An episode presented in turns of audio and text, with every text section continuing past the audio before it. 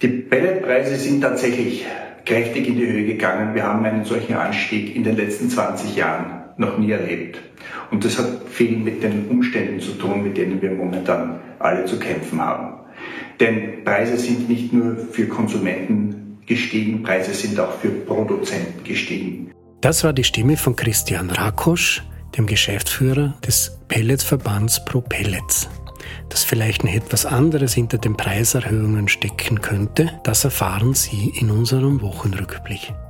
Liebe Hörerinnen und Hörer, Thomas Nasswetter begrüßt Sie im Namen der Redaktion recht herzlich zur 37. Ausgabe von Das Zackerl. Mir ist wichtig, sehr geehrte Damen und Herren. Die Situation ist sehr ernst, die Zahlen steigen immer höher. Stark.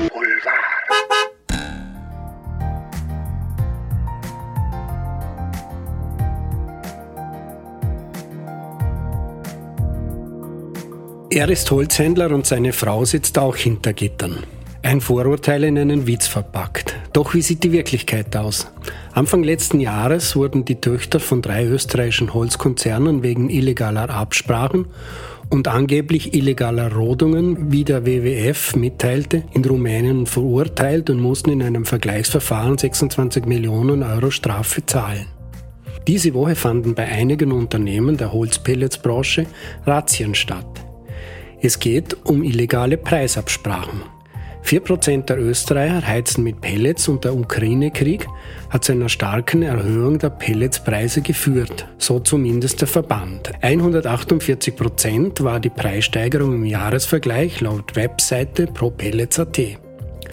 Die Bundeswettbewerbsbehörde vermutet dahinter nun nicht nur Preissteigerungen aufgrund des veränderten Wettbewerbs wie der Russland-Sanktionen oder des Wegfalls der Ukraine als Lieferant, sondern darüber hinaus soll es auch illegale Preisabsprachen geben.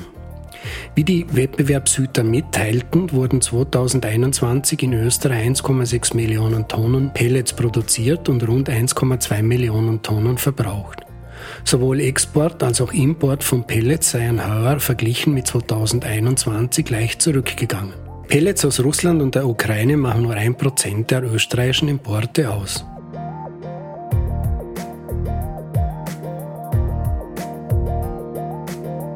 Der Sohn des ehemaligen russischen Eisenbahnchefs und Putin-Vertrauten Wladimir Jakunin ist diese Woche in Hammerfeste in Nordnorwegen festgenommen worden. Ihm wird zur Last gelegt, unerlaubte Drohnenflüge im Spitzbergen durchgeführt zu haben. Der russisch-britische Staatsbürger hat zugegeben, illegal eine Drohne über der norwegischen Inselgruppe Spitzbergen in der Arktis gesteuert zu haben, sagt eine Vertreterin der Polizei. Jakunin befindet sich in Untersuchungshaft, Drohnen und weitere elektronische Geräte seien beschlagnahmt worden, hieß es. Es handelt sich um die siebte Festnahme russischer Staatsbürger binnen weniger Tage. Sie werden beschuldigt, in dem an Russland grenzenden Norwegen, das mittlerweile Europas größter Gaslieferant ist, illegal unbemannte Fluggeräte eingesetzt und unerlaubt fotografiert zu haben. In Norwegen wurden zuletzt immer wieder Drohnen an Energieinfrastruktur gesichtet, unter anderem an Offshore-Öl- und Gasplattformen. Diese Berichte und die Sabotage an den Gaspipelines Nord Stream 1 und 2 in der Ostsee haben das Land zur Erhöhung seiner Sicherheitsvorkehrungen veranlasst.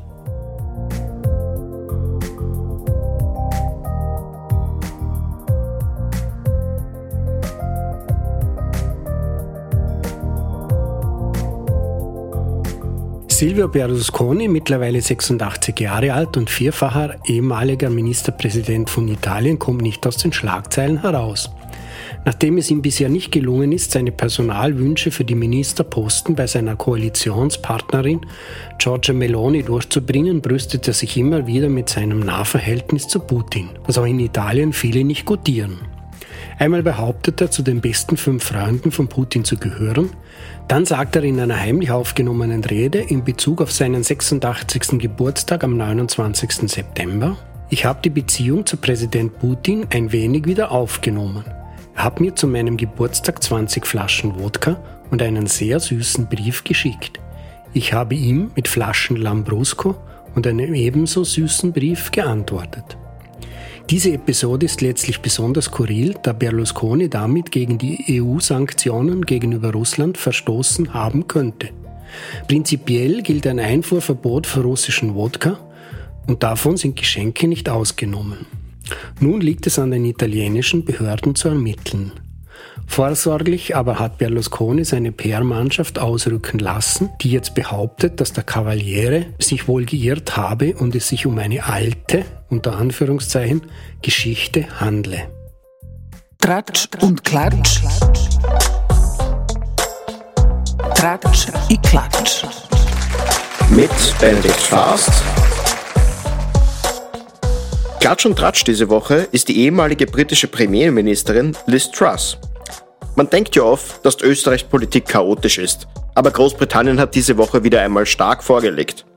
Die konservative Premierministerin Liz Truss nahm am Donnerstag nach nur 44 Tagen ihren Hut. Das ist sogar zwölf Tage kürzer als Alexander Schallenberg Bundeskanzler war. In der Kritik stand Truss eigentlich durchgehend in ihrer kurzen Amtszeit. Sie hatte mit geplanten Steuererleichterungen ein Finanzchaos ausgelöst und damit auch den Rückhalt in der Tories-Partei komplett verloren. Auch in der Bevölkerung hatte sie absolut keinen Rückhalt und lag bei den Vertrauenswerten im Keller. Das Krawallbad Daily Star hatte ein Wettrennen ins Leben gerufen, wer länger durchhält. Ein nasser Salatkopf oder Truss. Der Salatkopf hat das Rennen im Endeffekt gewonnen. Im Übrigen haben wir bei Zack Zack auch gerade ein solches Rennen im Laufen, ob ein Kürbis oder Wolfgang Sobotka länger durchhält. Der Kürbis schaut noch recht fit aus. Ganz besonders kurios wird es jetzt rund um die Nachfolge von Truss. Denn als Nachfolger wird derzeit ihr Vorgänger Boris Johnson von vielen Tories in den Raum geworfen. Es sind österreichische Verhältnisse in Großbritannien.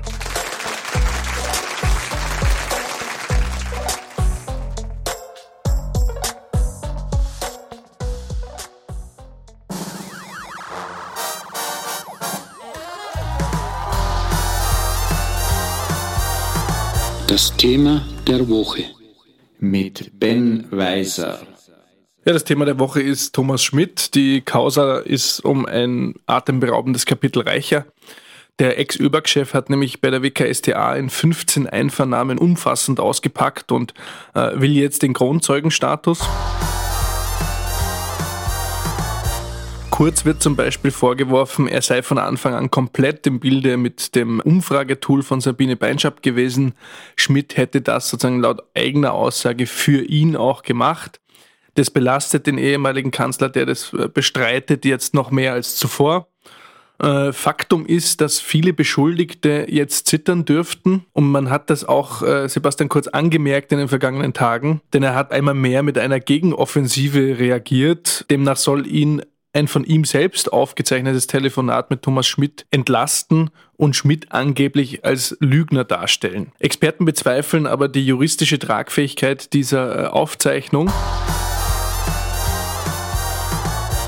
Ich glaube, in den kommenden Wochen und Monaten wird sich herausstellen, was es noch alles gibt. Da ist das Ende der Fahnenstange sicherlich noch nicht erreicht, denn der neue Akt, der uns vorliegt, ist ja einer, der vom Substrat her in der Vergangenheit liegt. Das heißt, die Einvernahmen von Schmidt sind schon etwas her.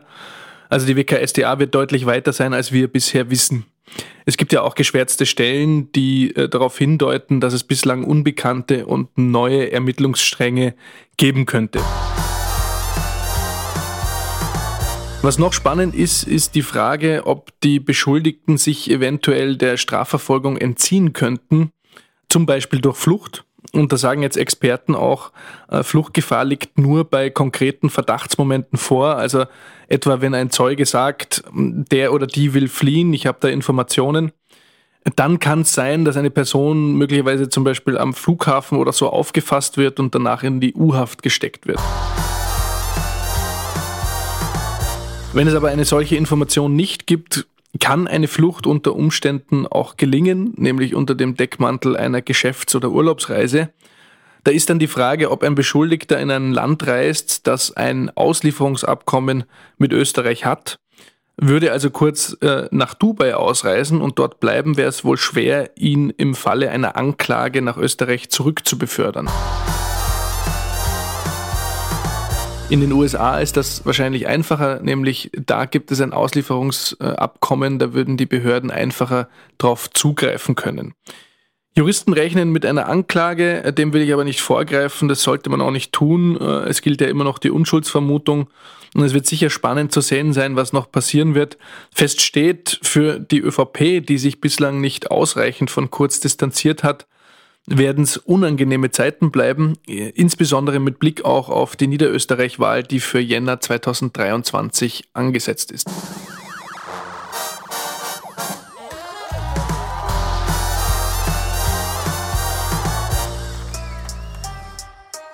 Das Herzl der Woche. Mit Markus Steurer. Greta Thunberg. Greta Thunberg. Ja, die schwedische Klimaaktivistin Greta Thunberg ist, wie es Sebastian Kurz in Österreich ausdrücken würde, zur Seite getreten. In der Zeitschrift Brigitte B. Green sagt die Aktivistin jetzt, dass sie ihre künftige Rolle in der Bewegung eher im Hintergrund sieht. Es gebe Leute, bei denen es dringlicher sei, dass sie gehört werden. Etwa jene, die in Ländern des globalen Südens am Leben und am stärksten von der Klimakrise betroffen sind. Es ist Zeit, das Mikrofon weiterzureichen, sagt Thunberg im Wortlaut. Ja, die 19-Jährige legte mit ihren Schulstreiks für das Klima vor vier Jahren den Grundstein für die mittlerweile global aktive Bewegung Fridays for Future. Eine kleine Randnotiz noch, in diesem Interview mit dem Magazin nahm Thunberg auch zu einem aktuellen Thema, und zwar dem Thema Atomkraftstellung und fiel hier mit einer ja, für Fridays for Future Aktivistinnen eher untypischen Meinung auf. Denn bestehende Atomkraftwerke zu stoppen wäre, wenn es nach ihr geht, ein großer Fehler, wenn Kohle die Alternative ist. Angesprochen darauf, ob sie nach vier Jahren Protest und nicht allzu großen Veränderungen enttäuscht sei, verneint sie. Es wäre ihr immer bewusst gewesen, dass es lang dauern würde und man dürfe ja die Hoffnung nach wie vor nicht verlieren. Das Herzl der Woche.